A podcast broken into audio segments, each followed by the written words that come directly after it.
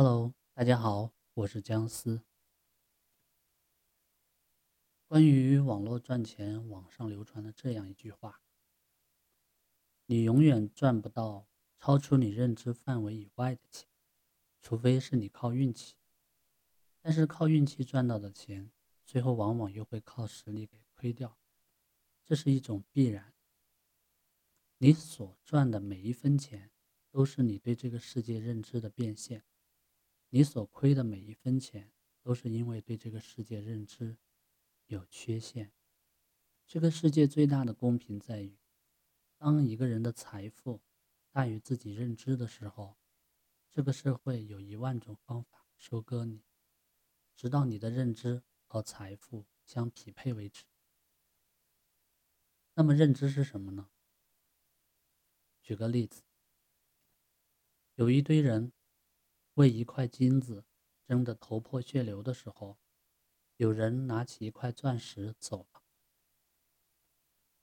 抢金子的那帮人并非没有能力去抢钻石，而是自始至终都根本没有人告诉他们有比金子更值钱的东西。这就是认知能力高低的区别。相信大家一定听过一部纪录片，叫做《人生七年》。这部纪录片呢，是从一九六四年开始，一直拍到了二零一九年。他这部片子里面拍了各种不同家庭，富裕的、贫穷的，各种家庭里面小孩的一个成长经历。每七年会去采访这些小孩一次，都跨越了半个世纪的纪录片，揭露了一个残酷的真相：人生呢，虽然有很多七年。但是呢，富人的孩子还是富人，穷人的孩子还是穷人。纪录片中提到一个女孩，她二十出头的时候呢，就让自己辍学了，之后便是不断的在社会上摸爬滚打。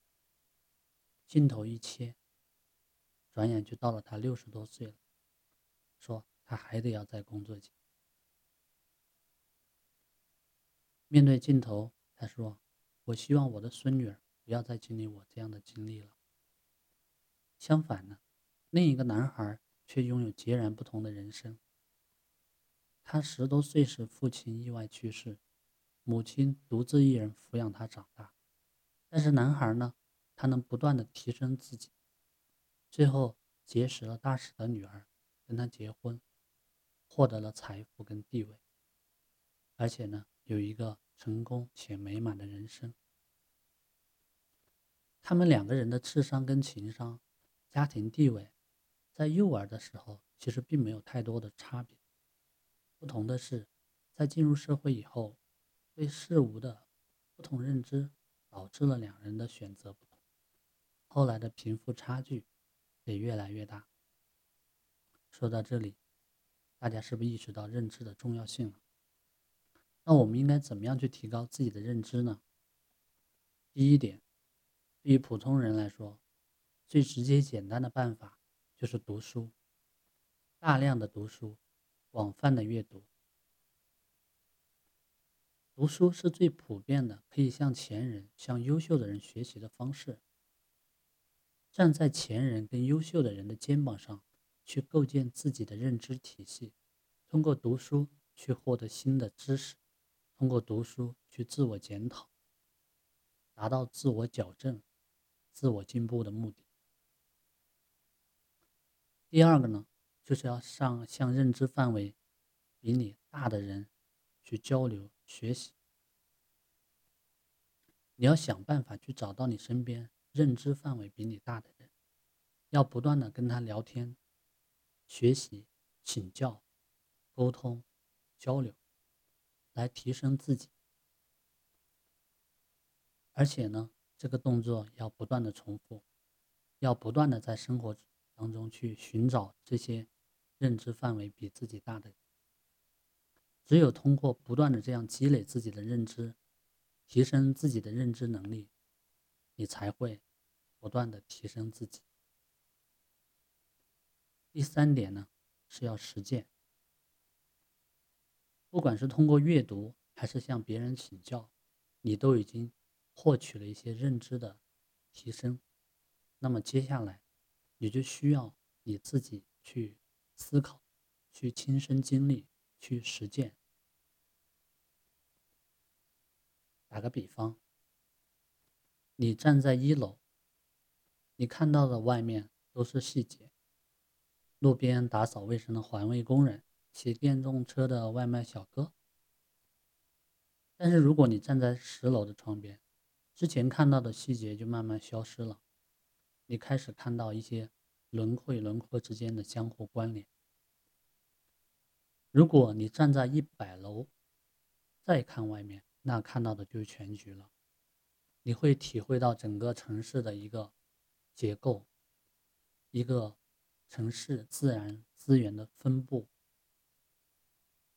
当你在一楼的时候，你需要更愿意去主动的要跑到十楼、二十楼去看看都能看到什么。当你再回到一楼的时候，你就会理解不同的角度看待问题的深度。要学会遗忘细节，要拥有上帝视角，既能瞬间拉到半空中俯视全局，但是呢，也要有。操盘手的技能，能瞬间俯冲到地面，死磕细节，知道什么时候该在天空中，什么时候该在地面上。人和人的比拼，其实是比的是对一件事情的理解，对一个行业的洞察。执行虽然很重要，执行的本质就是为了去验证你的认知。为什么鸦片战争时期大清帝国输得那么惨，毫无招架之力？简单的说，就是一群怀揣着现代物理学认知的人，打败了一群信奉四书五经认知的人。其实，这就是两种不同认知的较量。在电影《一九四二》里面，张国立饰演的地主，在家破人亡、一无所有的逃荒路上说了一句话。我知道咋从一个穷人变成财主，只要活着走到陕西，不出十年，你大爷我还是东家，到时候咱再回来。在知乎上面有这样一个提问：什么能力很重要，但大多数人却没有？最最热门的回答是认知能力。我们往往将别人的成功归功于家庭地位。学识短时间内无法改变的东西。事实上，穷人和富人的差距并非金钱上的差距，两者之间最本质的差别在于认知能力的差距。在当前互联网环境里面，新的网络赚钱方式每时每刻都在出现。如果你不去了解，你就永远无法实现你的财务自由的梦想。所以，让我们一起来。提升自己吧。今天的分享就到这里，我们下期再见。